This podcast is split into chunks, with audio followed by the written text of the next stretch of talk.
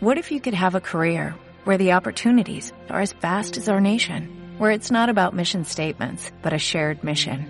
At U.S. Customs and Border Protection, we go beyond to protect more than borders, from ship to shore, air to ground, cities to local communities. CBP agents and officers are keeping people safe. Join U.S. Customs and Border Protection and go beyond for something far greater than yourself. Learn more at cbp.gov/careers. Encuentro sustentable. Sabemos que estar en cuarentena puede ser agobiante. Y por lo mismo, como programa buscamos transportarlos a otros espacios, un café lluvioso en el sur, una plaza o un centro precordillerano, pero siempre en base a imaginerías. Todos los episodios de Encuentro Sustentable han sido grabados vía teletrabajo y respetando las cuarentenas. Así que hoy los invitamos a cerrar los ojos y a transportarnos a una cabaña en medio de un bosque en el sur de Chile. Francisco Urquiza, Bruna Garretón y Benjamín Marchand te invitan a unirte a un encuentro sustentable. Refresquemos nuestras miradas y profundicemos en la crisis climática, ambiental y social de nuestro planeta. ¿Alguien quiere un cafecito? Uy, hasta ahora parece que mejor una infusión para mí. Sí, yo igual soy más de preferir té, pero voy a poner la tetera ahora para que hierva el agua pronto, porque igual está helado aquí en esta cabaña en el sur. Yo no puedo resistirme el cafecito, así que vamos a tomarme uno. Sobre todo con el frío. Sí, igual rico estar en medio de un bosque nativo para desconectarnos de lo, de lo agitado que puede ser la ciudad y tener un capítulo distinto, más reflexivo, ya que como humanidad estamos viviendo una crisis sin precedentes y en múltiples niveles. Hablamos sin duda de la pandemia por el COVID-19, que además de ser una crisis sanitaria está pasando a ser una crisis con ramificaciones sociales y económicas. Y como en toda crisis, este puede ser un momento crucial para reformular nuestros sistemas de vida. En ese sentido, como equipo queremos enfocar los próximos capítulos a abordar qué aspectos son importantes de cambiar para transitar a una sociedad más sustentable. Y lo abordaremos en tres escalas, a nivel planetario, a nivel nacional y también a nivel personal. Y el día de hoy queremos adentrarnos en la primera escala, los cambios globales y los paradigmas cuestionados. Uy, ya está lista el agua. Eh, hirvió. Deja una infusión mejor, ¿no? Hasta ahora. Una manzanilla, una melisa. Sí, sí, yo quiero, yo quiero, yo quiero un tecito, pero pasemos a tomárnoslo al, al comedor, al living, así estamos más cómodos para tener esta conversación de este encuentro sustentable. Ya vamos. Encuentro sustentable. ¿Cómo estamos a nivel planetario? En esta primera parte abordaremos dos marcos conceptuales para entender nuestra situación global en cuanto al desarrollo humano y su impacto en los ecosistemas. Son como dos radiografías que nos permiten diagnosticar nuestra situación, la metáfora del embudo y los límites planetarios. ¿Está rica la agüita? Sí, hasta ahora. Ayuda. Sí, está el punto perfecto. ¿Y sabes qué? Eh, mirando el cuello de la tetera, recordé algo que habíamos hablado hace tiempo y que tiene mucho que ver con el tema del episodio de hoy. Me refiero a la metáfora del embudo, donde tenemos un embudo con una boca más grande y a medida que bajamos se va achicando, siendo cada vez más estrecho ese espacio. En la descripción del episodio vamos a dejar una imagen que muestra este embudo al que me refiero. Pero el punto es que algo similar ocurre con nuestra situación planetaria. Partimos en un estado de bienestar humana y ecosistémica, pero a medida que avanzamos como civilización, eh, fuimos degradando los entornos naturales y se fue achicando nuestro espacio de vida. Se achica el embudo, en otras palabras. En poco más de 100 años hemos tenido un montón de avances tecnológicos, pero a la vez, por ejemplo, hemos deforestado alrededor del 50% de los bosques, extinguido más de 470 especies y sobreexplotado más del 70% de los recursos pesqueros. Claro, creo que, que mi, mi, ansiedad tiene que ver con, con esta idea que, que a nosotros bueno, nos, to nos toca repetidas veces abordarla eh, en la universidad, porque tenemos ramos y hacemos clases y, ahí está, tenemos esta clase como insigne eh, al principio de cada curso donde le hablamos de esta metáfora del embudo. Y creo que es tan atingente ocuparla porque porque no, no está tan en, en, el quizás en el inconsciente colectivo esta idea de, de que hay unas tendencias que, están avanzando con, celeridad o se están acelerando de alguna forma y que no, no nos permiten proyectar el futuro de manera sustentable. Y esta idea del embudo, de que por un lado nosotros hemos ido creando esta sociedad eh, globalizada que, que, tiene una población creciente, que ha crecido exponencialmente, especialmente desde el, desde el siglo pasado. Hoy día somos 7 mil millones de habitantes.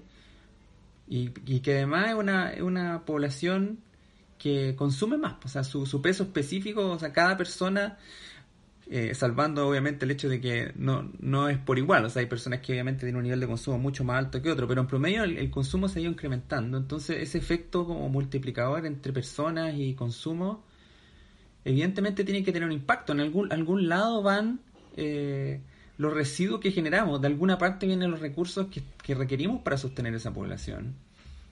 Y, y bueno, y la respuesta es que hay, otra tendencia que, que quizás está un poquito más velada, que es que los ecosistemas se están degradando. Los ecosistemas se han ido degradando en la medida que nosotros hemos ido, los hemos ido presionando justamente con este crecimiento de población y consumo.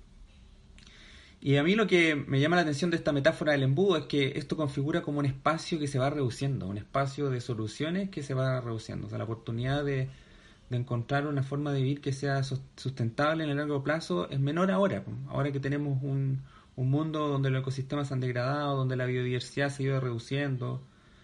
Eh, y, creo que esta estrechez, estos choques que empezamos a tener en este embudo son las crisis que vivimos. Y una crisis es la crisis sanitaria que estamos viviendo y otras son el cambio climático y los incendios que tuvimos en Australia, etcétera. Entonces, a mí lo que me genera ansiedad realmente es que si seguimos proyectando el mundo con este mismo comportamiento, eh, vamos a seguir teniendo crisis de este tipo y cada vez más, eh, quizás periódicas, más recurrentes.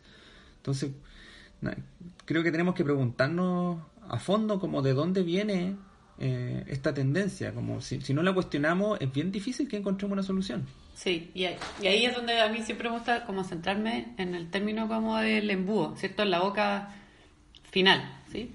Y ahí es la importancia de decir que en verdad se estrecha nuestro espacio de acción, ¿sí? Cada día que dejamos pasar es un día que, que perdemos en el fondo de posibilidades que se nos abren para poder revertir o, o siquiera frenar, ¿cierto? Esta situación. Como que eso de la sustentabilidad, ¿cierto?, asociada a las generaciones futuras, no, no es generaciones futuras, es el presente y es algo que llevamos hace décadas como poniéndole en pausa. Y en verdad, cada día que perdemos frente a esto es un día menos que tenemos para poder restablecer siquiera o, o soñar con volver a algún equilibrio más o menos que nos permita mantener las condiciones de la vida tal y como nosotros la conocemos porque la vida en este planeta va a continuar con o sin nosotros, el tema es cómo queremos estar en él o, no, no sé. Mm, exacto. Y en esa misma línea, en el año 2009, eh, recuerdo que ya hace una década atrás, un grupo de 28 científicos del Centro de Resiliencia de Estocolmo ya nos advertía sobre otro concepto importante, los límites planetarios. Y básicamente eh, lo que ellos se preguntaron fue qué límites físicos no debemos sobrepasar para continuar con la vida tal cual la conocemos a día de hoy y evitar un colapso. De las nueve fronteras que establecieron, ya hemos excedido cuatro, y en algunos ya hemos eh, llegado a puntos de no retorno, como la pérdida de biodiversidad. Eh, pero Bruna, tú has enseñado en tus clases sobre estos límites planetarios. ¿Qué, qué aspectos más podemos sacar de eso? Bueno, los límites planetarios es algo que también nosotros revisamos, ¿cierto? No solo en los cursos que, que vemos, sino que en talleres o, o trabajos con, con distintas entidades, ¿cierto?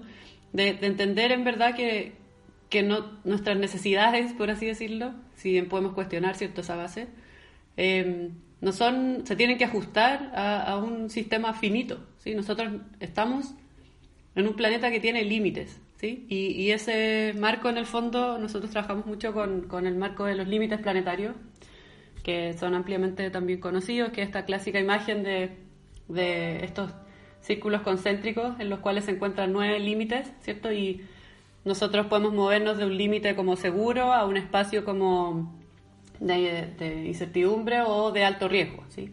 Uno de esos límites, por ejemplo, son nueve en total, uno de esos límites es el cambio climático, pero hay, ocho más, ¿sí? Que funcionan eh, todos juntos en el fondo.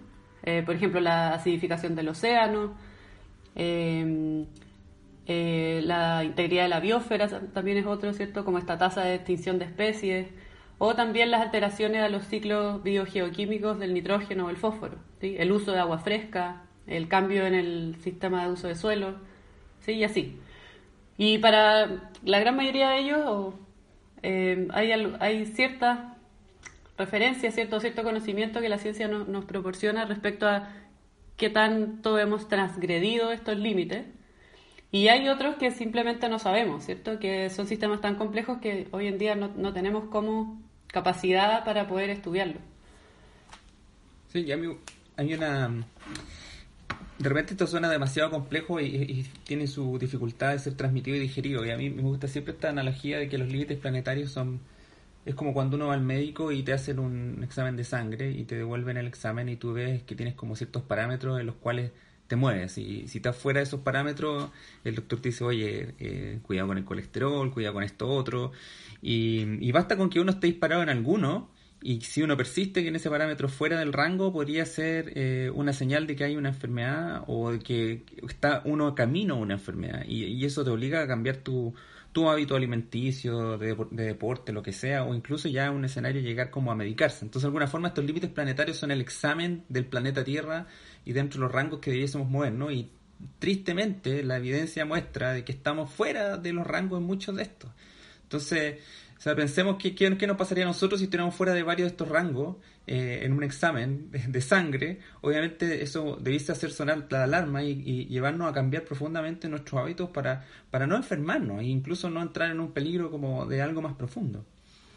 y lo, claro, es como pasar a ser diabético. Claro, básicamente. claro y lo, y lo otro que, que, que es importante considerar y se conecta con esta analogía del embudo es que cuando uno se enferma o cuando uno empieza, se empieza a deteriorar tu salud, eh, no es como que uno pueda resetearse y volver exactamente a como estaba antes. O sea, si uno tiene mucho tiempo una salud que se está deteriorando y el cuerpo se, se va viendo dañado, se va envejeciendo también, pero se va dañando por, por, por, esta enfermedad, después uno no puede llegar a restituir todo como estaba antes. Por eso eh, es importante tener un enfoque también precautorio y de lo antes posible tomar medidas para, para tener un vivir que sea lo más saludable. Lo mismo pasa un poco en nuestra sociedad. Nosotros debiésemos reaccionar ahora porque mientras más nos entretenemos y retrasamos como esta reacción, el, ecosistema completo se va degradando. Entonces son menos las posibilidades que tenemos de restituir esa salud planetaria.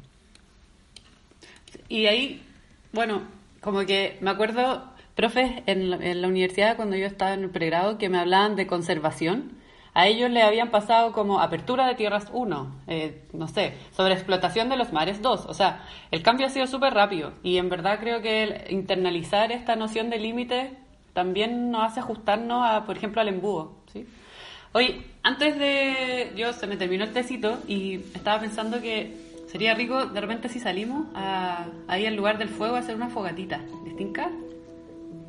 O a, sí, a caminar por el bosque, sería rico porque ya está empezando a, atardecer, sería como la hora perfecta, como la hora mágica, para tener esa, esa caminata más. Sí, y para continuar esta, esta reflexión afuera en torno al fueguito. Vamos a cambiar la infusión ahora y, nos juntamos ahí en la fogatita. Encuentro sustentable. Frente a lo que nos advierte el embudo y los límites planetarios, ¿qué aspectos tenemos que cambiar como civilización? Alrededor de la fogata queremos cuestionar algunas visiones de mundo que nos han llevado hasta acá y adentrarnos en enfoques que nos ayudarían a salir de esta crisis.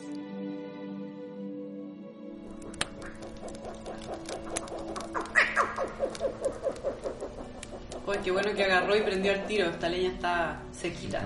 Sí, qué rico sentir ese calor en este. Ya estamos en pleno invierno, o casi en pleno invierno, en verdad. Ya a mitad de mayo, otoño frío, aquí en este bosque sureño.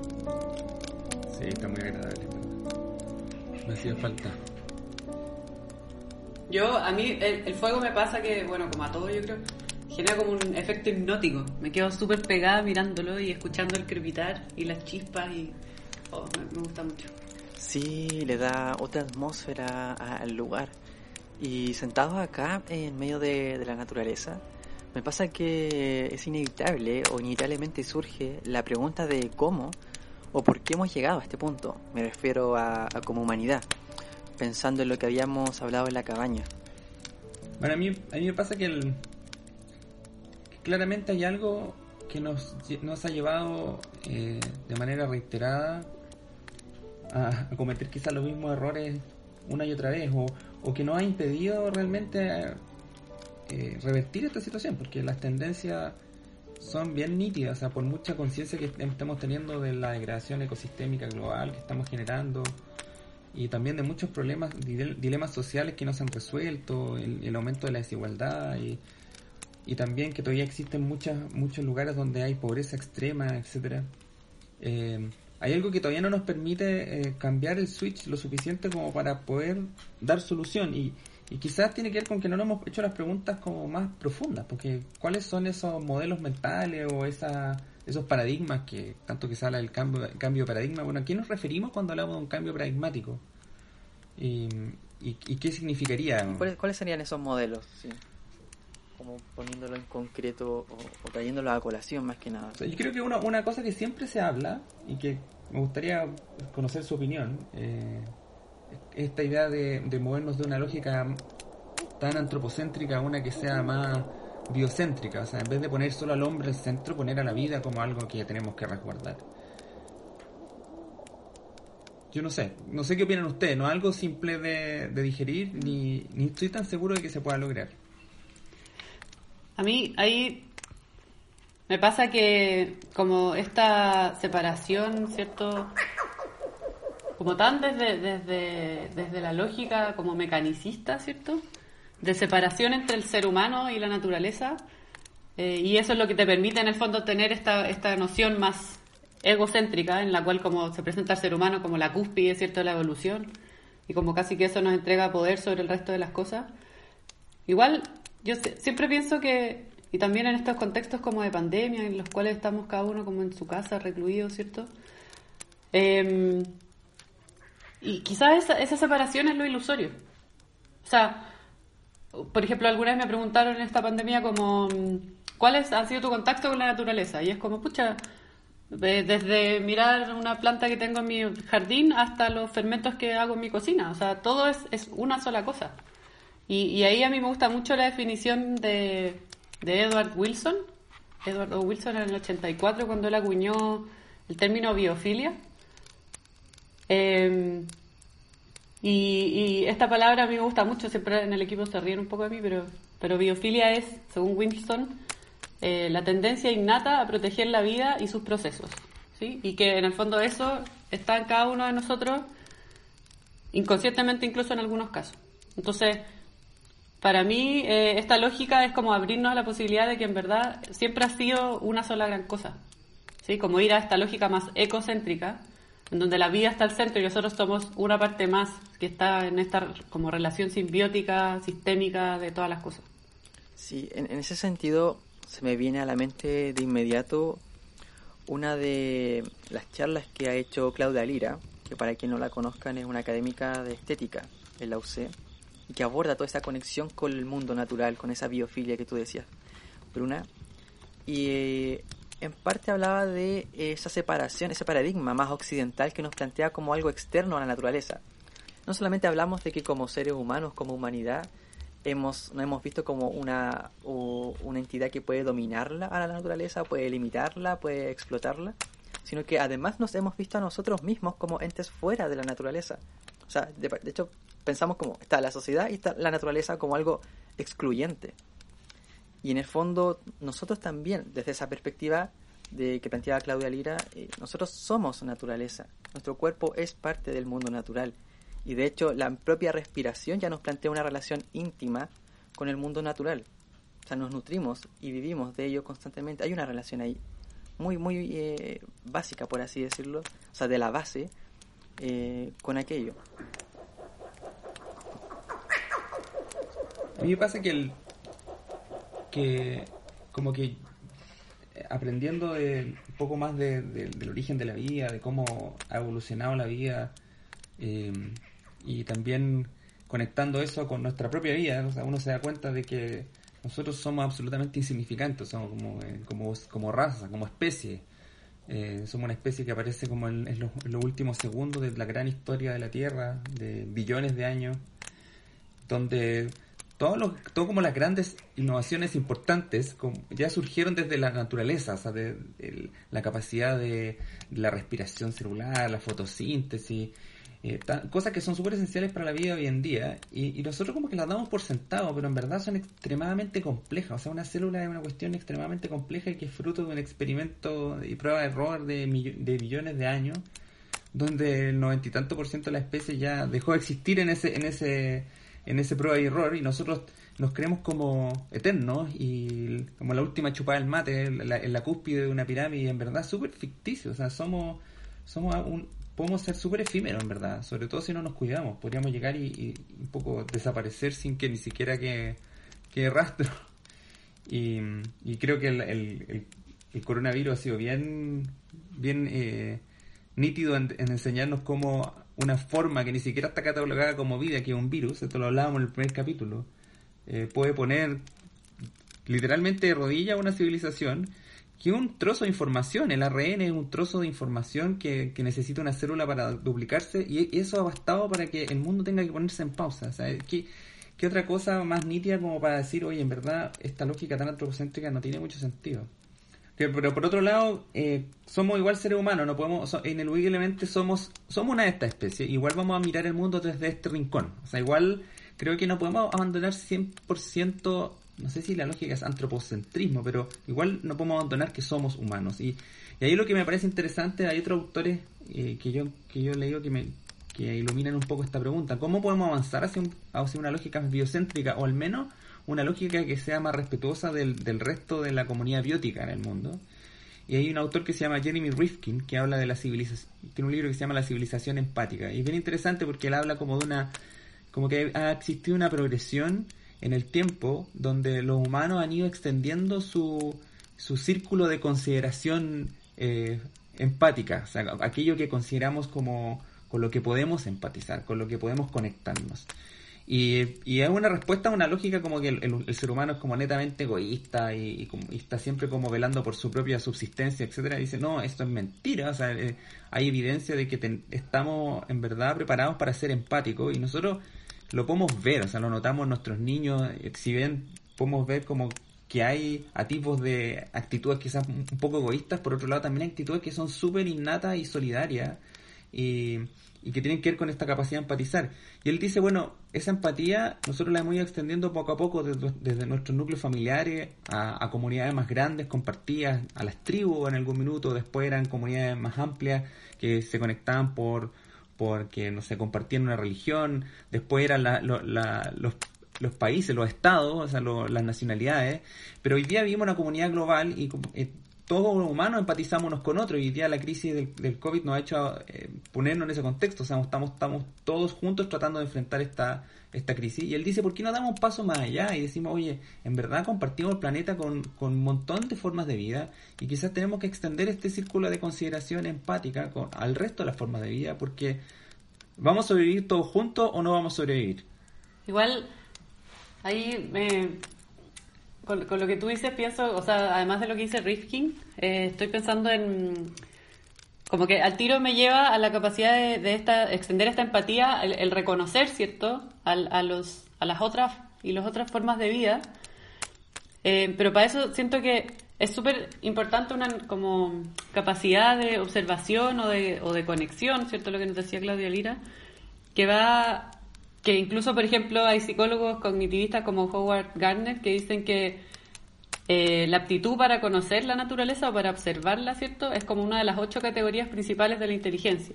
¿sí? El poder observarla o, catalogarla, ¿cierto? O todo lo que tiene que ver con la taxonomía, ¿cierto? De seres de la, de la, familia, de cualquier familia botánica o, o animales, ¿cierto?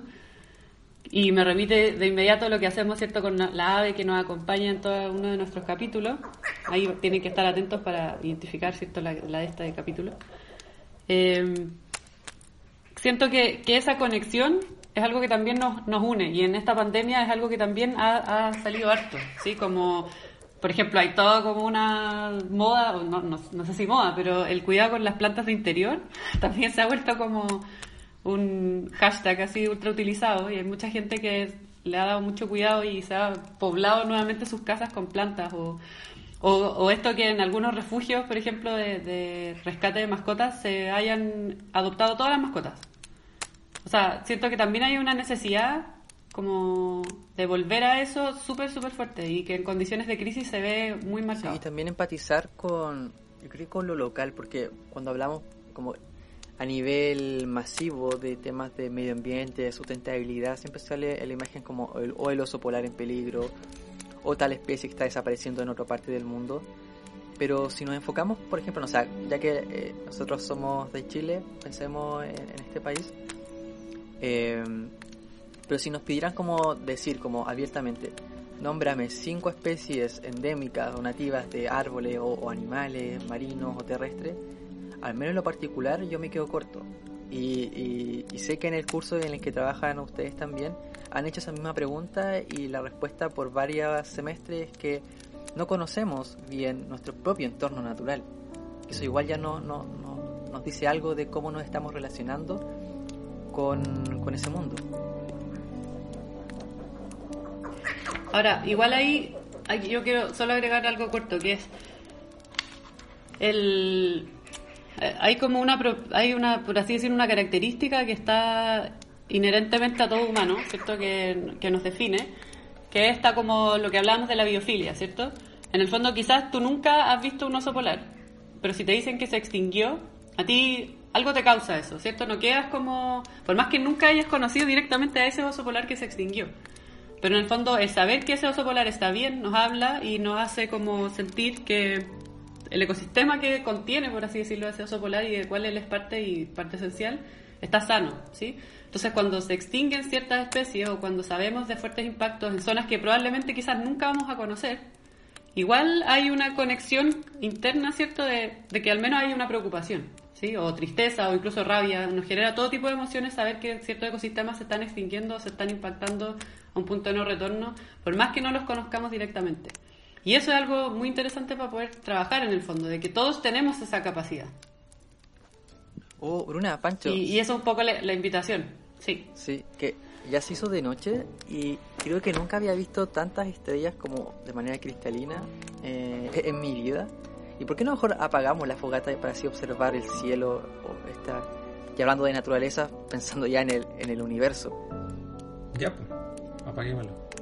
En verdad, en Santiago, Santiago nunca hay oportunidad de ver las estrellas casi, así. Oye, a mí me gusta mucho el... Sí, este sonido de cuando apagamos la fogata con, con un poco de agua es también muy relajante. Encuentro sustentable. Mirando las estrellas, nos adentramos a una reflexión sobre la sustentabilidad y cuáles son las escalas adecuadas para desarrollarnos como civilización. Cómo nos cuestiona la sustentabilidad desde una perspectiva más filosófica.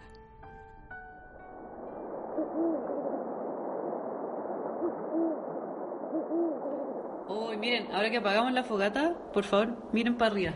La raja. Wow. Oye, esto, esto, ¿por qué no lo vemos todos los días? Es como... ¡Uh, miren, miren! Una estrella fugaz. ¿La vieron? Ahí a la derecha. Pucha, me la perdí.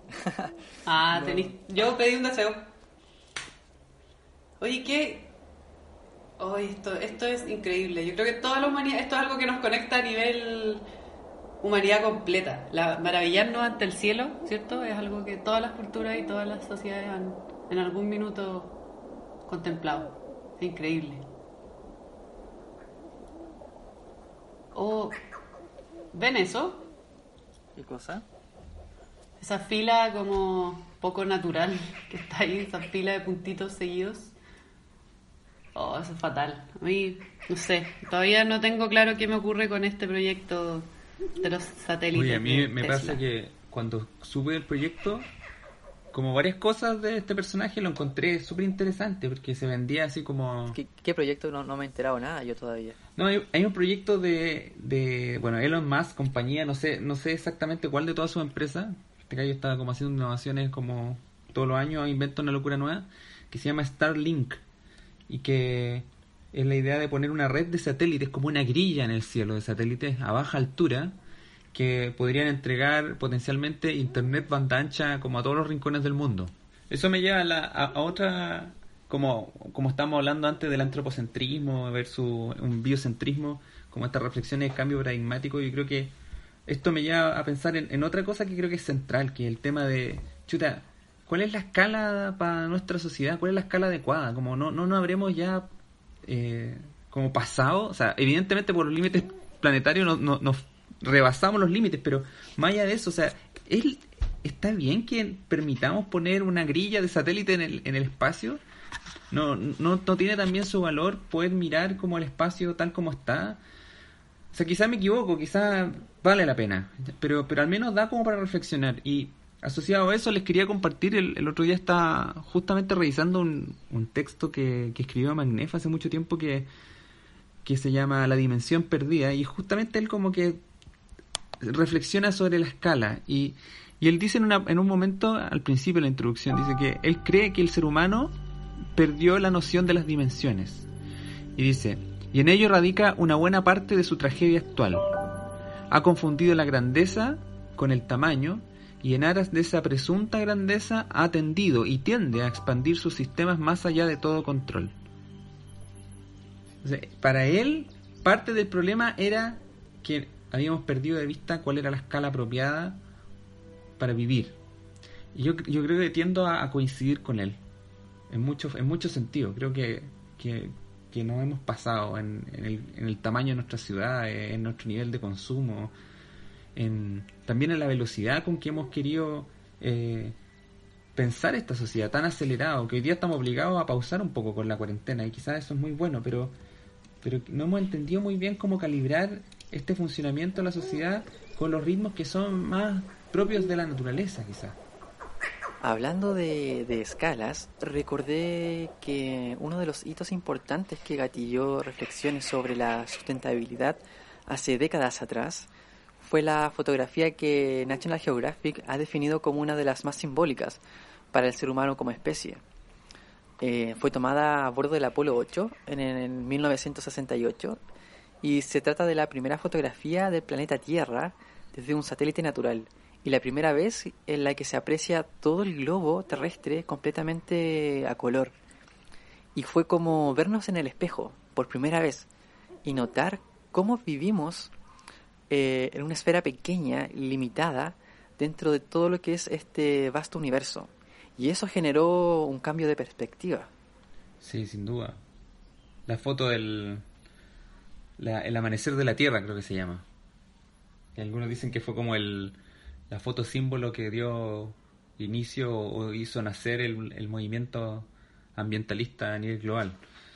No sé si fue tan así, pero, pero sin duda tuvo, generó una impresión. Yo creo que esta percepción más clara de, de lo frágil que parecía la Tierra, y más frágil aún si uno considera que es solamente la, una una pequeña capa exterior del planeta Tierra la que alberga vida. O sea, la biosfera es, es como la, la, piel de la cebolla, o, la corteza de un árbol. Es, es, solamente una pequeña capa en torno a esa, esa, esa roca que, que, flota en el universo que, que alberga la vida. Y, y nosotros somos una parte más pequeña aún de esa, de esa capa. Entonces, creo que también, claro, se conecta muy bien con la escala porque evidentemente desperdimos la dimensión de nuestra sociedad y de nuestra forma de, habitar en el planeta al punto de que alucinamos de que no hay límite para nosotros y, nos olvidamos de lo importante quizás es, guardar algo un sentido de mm. humildad. También es como el este el pálido punto azul de, de Carl Sagan. Pero ¿a ustedes les, genera eso? O sea, porque yo decía que a mí me, me genera como un poco de angustia en este minuto eh, pero por ejemplo ahora miren, el, cielo, ¿sí? Estas estrellas que estamos mirando ahora, muchas de ellas en verdad ya no existen, ¿sí? Estamos viendo estrellas que... El pasado. Claro, o sea, esa percepción los lleva como a humildad o los lleva a otro tipo de sensaciones. Sí, como tú dices, como sentirse abrumado dentro de esta vaste... Eh, de... pronto, sí, no sé. Y, de los frágiles, o sea, estamos en una condición de pandemia y cuando lo ponemos en perspectiva, que somos como la nada, en verdad, esta biosfera, este planeta en medio de esta vida láctea, o sea, no sé, a ratos me parece como súper fuerte o una sensación así como una mezcla de cosas muy... A mí me da una sensación de... Creo que creo que la humildad está, está como que es importante resguardar la humildad, pero por otro lado, también esa foto que mencionaba Benjamín es, es la belleza, como ese, es la belleza y lo único que, que es el planeta Tierra y que alberga esta vida y que no conocemos ningún otro lugar donde haya algo siquiera similar, o sea, y, podría podría que no exista, podría ser que no exista, quizás es muy improbable que no exista vida en otro lugar, pero pero nunca va a existir vida como la como la que nosotros conocemos acá, o sea, siempre va a ser diferente y no y no va a ser un lugar en el cual nos podamos mover fácilmente, no no hay salida, o sea, este es el planeta que nos tocó habitar y no hay otro. Y, a mí me risa como estos imaginarios futuristas como de naves espaciales que tú las ves y son como súper, parecen hospitales, o sea, no no hay, casi que no hay otras formas de vida cohabitando con los humanos y es todo como minimal blanco, así como eh, estético, así minimal, Kubrick higiénico, ¿cachai? Es como, eso no, eso es surreal, ¿cachai? Como volviendo a lo antes de la, del, entre antropocentrismo y biocentrismo, nosotros no podemos vivir sin nuestros microorganismos, no podemos vivir sin otras formas de vida, entonces hemos, nos hemos generado como una, una ficción en nuestra cabeza que es irrealizable y que obvia el hecho de que la biosfera es lo que tenemos que resguardar y cuidar. Creo que esa es la emoción que tengo, como que la biosfera es algo que tenemos que, que cuidar y atesorar porque no hay otra, es la que tenemos. Bueno, ahí el, el primer principio hecho de la ecología humana es que en nuestros genes no hay elementos para la vida en planetas que no son, que no son extraños. O sea, tendríamos que evolucionar mucho o, cambiar hasta a nivel genético, ¿cierto? Para poder habitar otro, siquiera abrirse la posibilidad de habitar otro planeta. Entonces, lo que tenemos hoy en día y la vida como la conocemos es un equilibrio de miles de millones de años en que se conjugaron distintos factores para permitir que estemos vivos y que hagamos las cosas que hacemos hoy en día.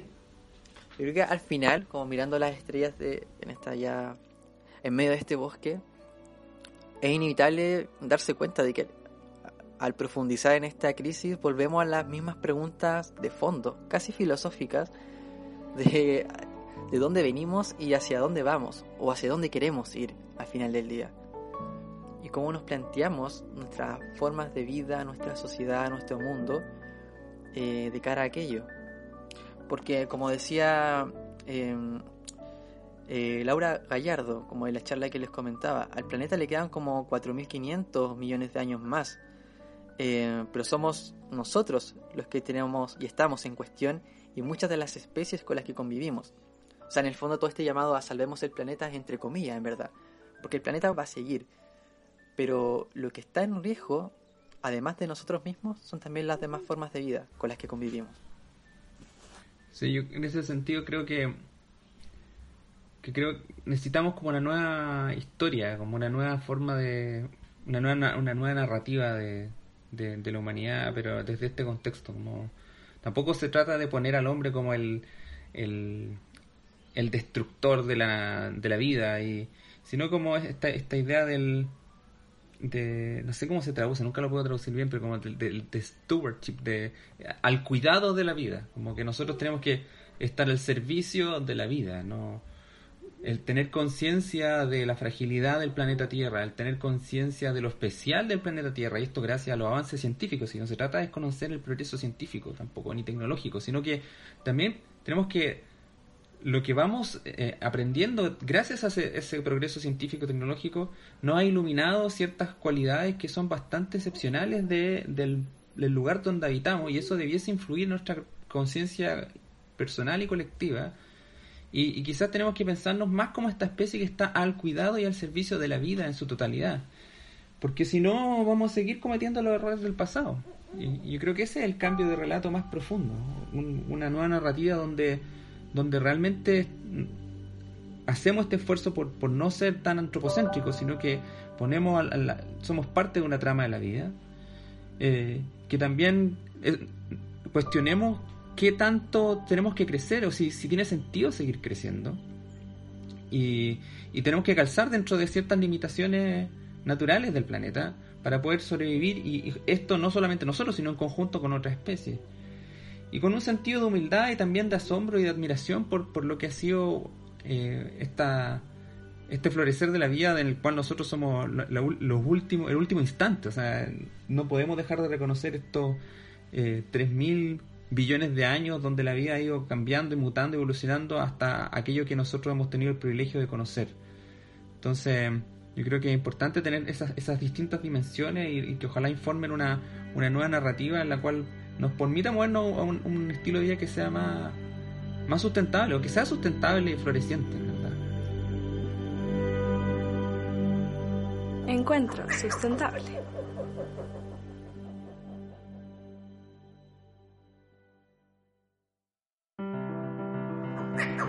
¿Escucharon? ¿Escucharon ese sonido? ¿Qué es eso? Oh, es como misterioso, ¿cierto? ¿Qué creen que es? ¿Una ave nocturna?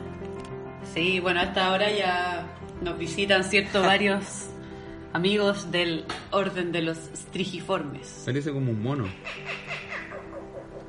Sí, parece un mono, pero claramente no lo es, ¿cierto? Eh, ¿Será alguna especie de lechuza? Sí. ¿O no? Me equivoco rotundamente. Sí, no, sí, es un, es un búho, en verdad. Oh. Sí. Gracias a nuestros amigos de la red de observadores de aves, les puedo contar que eso que Pancho cree que es un mono, en realidad es un concón.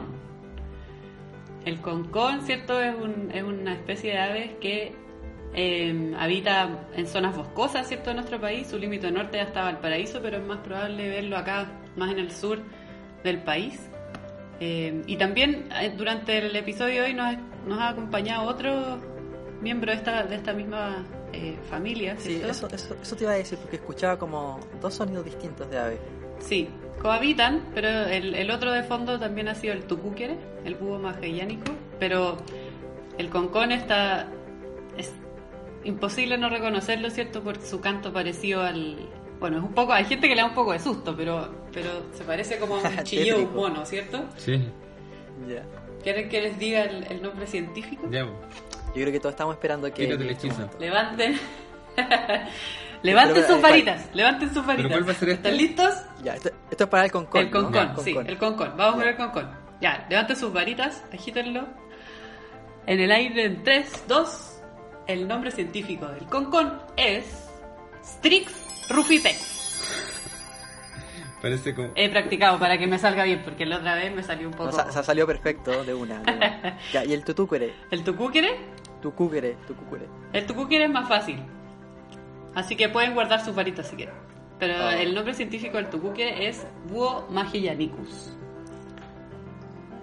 Bueno, Bruna, Pancho, ya conociendo a las aves que nos acompañaron el día de hoy, yo creo que es hora de cerrar nuestro encuentro sustentable en, una, en un encuentro sustentable que fue un, tanto distinto a lo que veníamos haciendo capítulos anteriores. Yo creo que era necesaria una pausa para reflexionar más a fondo de, hacia dónde, cómo estamos viniendo, eh, cómo veníamos y hacia dónde queremos proyectarnos frente a esta crisis climática, ambiental, sanitaria, social, todo lo que se viene encima. Oigan, yo por lo menos ya me dio sueño, así que voy a proceder a a irme ya a encontrarme con Morfeo, ¿ya?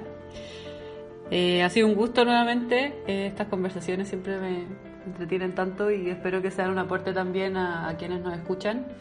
Les recuerdo ver en la descripción de cada uno de los episodios están los links de las cosas que vamos conversando porque hay varios de ustedes que nos lo han solicitado, así que ahí los pueden encontrar y yo ya muero de sueño. Y yo me voy a ir a la cabaña y a hacerme un té, porque como apagamos la, la, fogata hace como 20 minutos, estoy entumido de frío. Así que eh, nos vemos y hasta un próximo encuentro sustentable.